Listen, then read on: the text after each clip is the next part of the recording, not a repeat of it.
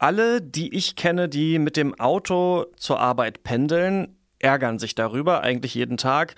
Die ärgern sich über Stau, über die Parkplatzsuche, über diesen ganz typischen Autowahnsinn eben. Paul Fremer, der erspart sich diesen Ärger. Also ich selbst bin noch nie mit dem Auto in der Stadt unterwegs gewesen. Das ist auch nichts für mich. Also wenn man mal Auto mitfährt oder doch irgendwie mal ausnahmsweise mit dem Auto fährt, dann merke ich sehr schnell, dass mir das gerade im Stadtverkehr, Berufsverkehr einfach äh, viel zu stressig ist. Ich selbst habe auch kein Auto und komme eigentlich ganz gut zurecht mit dem Fahrrad. Aber Paul Fremer, der hat Familie, zwei Kinder, die sind zwei Jahre und sieben Monate alt und das stelle ich mir schon schwieriger vor. Bei uns ist es so, dass ich morgens die ältere Tochter zur Tagesmutter bringe mit dem Lastenfahrrad und das in der Regel heute dann auch direkt mit einem Einkauf verbinde. Habe ich jetzt auch gleich einen Wasserkasten weggebracht und den neuen geholt. Gut, wir haben jeder noch unser eigenes Fahrrad, mit dem ich dann auch zur Arbeit fahre. Also ich bringe das Lastenfahrrad wieder zurück nach Hause, sodass meine Frau dann äh, tagsüber das Lastenrad nutzen kann. Das Zauberwort heißt also Lastenfahrrad und genau darum geht's heute. Mission Energiewende, der Detektor FM Podcast zum Klimawandel und neuen Energielösungen in Deutschland. Eine Kooperation mit dem Ökostromanbieter Lichtblick und dem WWF. Können Lastenräder unseren Stadtverkehr entlasten? Mit dieser Frage ist Thibaut Schremser losgefahren. Hi. Hallo Christian. Hast du selbst auch ein Lastenrad? Nein, ich habe keins. Ich bin sogar noch nie mit einem Lastenfahrrad gefahren, aber ich wollte es deswegen natürlich unbedingt ausprobieren. Und ich habe dann eine Initiative gefunden bei mir in Nürnberg, die Lastenfahrräder verleiht und das auch noch kostenlos. Ich habe den Haken gesucht und es gibt keinen. Hallo. Hi, ich bin der Thomas. Hi. Hallo, Thibaut. Hallo, Hi. freut mich. Wollen wir mal in den Hof reingehen? Sehr gerne, ja. ja ist, ich, ich habe mich mit Thomas Ostrowski getroffen von Blue Pingu. So heißt der Verein, der in Nürnberg diese zwei Lastenfahrräder verleiht. Wir wollen einfach eine lebenswerte Stadt hier in Nürnberg und da spielt natürlich saubere Luft und weniger Stau, weniger Verkehr natürlich eine wichtige Rolle und da haben wir uns gedacht, wir versuchen auch da unseren Beitrag zu leisten und haben dann diese Initiative gestartet mit den freien Lastenrädern. Diese freien Lastenräder gibt es übrigens in ganz Deutschland, also deswegen haben wir auch so einen Lastenradverleih hier in Nürnberg. Wie finanzieren die das denn? Es ist ja bestimmt teuer, so ein Lastenrad äh, zu kaufen und wenn man es dann kostenlos äh, verleiht, kommt ja auch kein Geld rein. Sie finanzieren das über Spenden an den Verein und über Sponsoren. Also das eine Rad zum Beispiel ist gebrandet. Das habe ich auf der Website gesehen. Dieses Fahrrad heißt Clara. Okay, warum Clara? Scheinbar haben alle kostenlosen Lastenräder in Deutschland Namen. Und Clara ist jetzt nicht einfach irgendein zufällig ausgewählter Name, sondern Clara, kostenloses Lastenrad. Ne? Verstehst Aha. du? Da scherzen sie auch selber so ein bisschen. Er hat mir das mit einem Augenzwinkern erzählt, der Thomas. Aber wir haben nicht Clara, sondern ein anderes Rad vor Augen. Was ist der Konrad für einer? Was, was hat er so drauf? Ja, also alle unsere Lastenräder haben einen Motor, das heißt, das sind alles E-Bike, Pedelecs. Ne? Das heißt, ähm, das geht dann schon gut vorwärts, man kann viel transportieren. Vorne ist eine Riesenkiste, da passt bis zu 100 Kilo rein und der Fahrer nochmal drauf, nochmal 100 Kilo. Also ist, man kann da schon ordentlich was transportieren, ja. Wie fährt sich das denn überhaupt? Naja, also ich würde sagen gewöhnungsbedürftig. Okay, ich setze mich mal drauf einfach. Zumindest gehe ich mal in Position. Wahrscheinlich ein bisschen hoch, du bist größer als ich. Ja, super. Thomas stellt mir erstmal den Sattel ein. Und der Motor, den dieses Fahrrad hat, der bleibt erstmal aus, weil ich will die Kontrolle behalten. Aber dann fahre ich jetzt einfach mal so an und guck, was passiert. Oh, ah. Okay.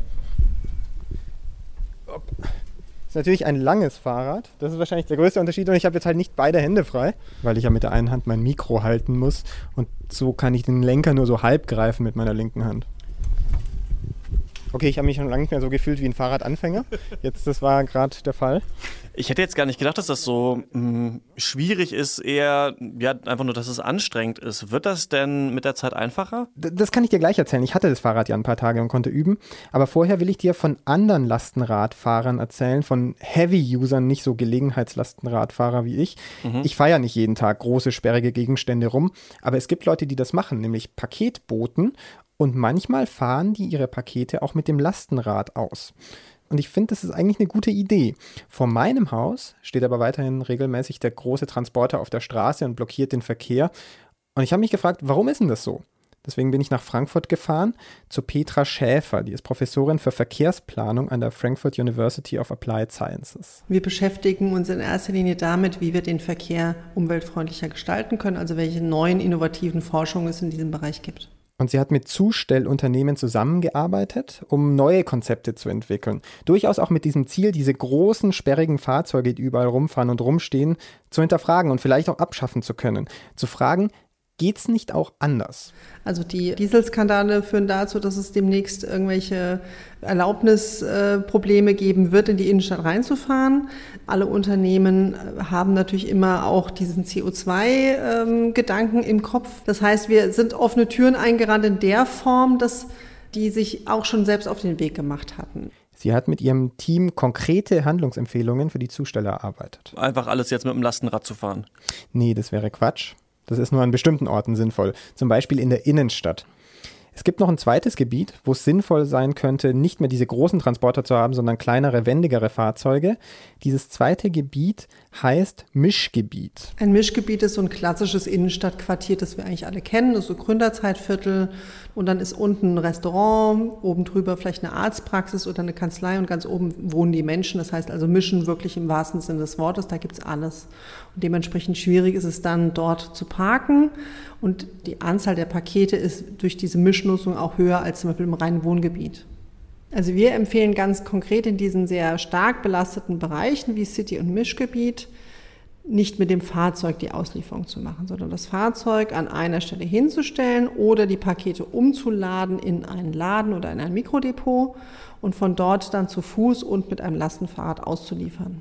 Okay, das ging jetzt ein bisschen schnell. Also sie hat jetzt von Mikrodepots äh, geredet und davon Pakete irgendwo im Laden stehen zu lassen. Was, was genau meint sie damit jetzt? Wir müssen, glaube ich, vorher ansetzen. Die Lieferung komplett mit einem Lastenfahrrad wäre nicht möglich. Ja? Stell dir vor, die Pakete für die Stadt Leipzig werden irgendwo in einem großen Depot gesammelt. Dieses Depot ist weit weg vom Stadtkern. Wenn da jetzt der Paketbote ständig mit dem Lastenfahrrad in dieses Depot und dann in die Innenstadt fahren würde, der Weg wäre viel zu weit, das würde sich nicht lohnen, weil er nämlich verhältnismäßig wenige Pakete in sein Lastenfahrrad reinladen kann. Das ist so ein Kasten, den musst du dir vorstellen. Da würdest du reinpassen, mhm. aber eigentlich nicht viel mehr außer dir. Deswegen muss man in zwei Schritten liefern, wenn man ein Lastenfahrrad einsetzen möchte. Erstmal mit einem Transporter, das kann auch ein E-Transporter sein, ein LKW, in die Stadt reinfahren und diesen Transporter dann irgendwo hinstellen und als Lager nutzen als Zwischenlager oder aber diesen Transporter ausladen und die Pakete irgendwo anders deponieren, zum Beispiel in einem Laden, der leer steht.